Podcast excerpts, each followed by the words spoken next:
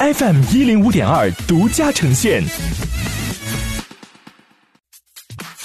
好奇心日报，News Online。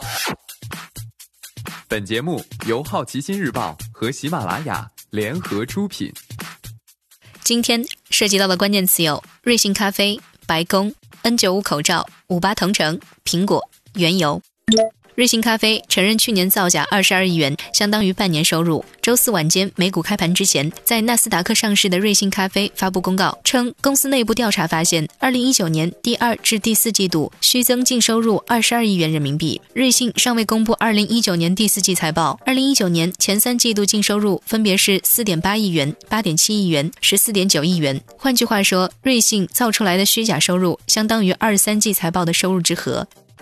白宫启动国防生产法，制造呼吸机。该法案设立于朝鲜战争时期，允许美国总统指挥企业调整生产计划，优先保证国防所需资源。纽约州称，如果按照现在的病例增长速度，六天之后呼吸机就不够用。美国联邦政府和国防部的呼吸机储备只有一万零四百六十九台，仅纽约州可能就需要三万七千台。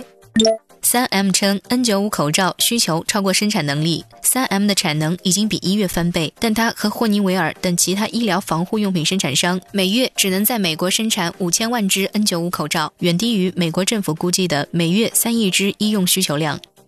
今天你不能错过的其他新闻有：五八同城收到收购邀约；苹果新低价 iPhone 可能还叫 SE；软银确认不会再为 WeWork 接盘。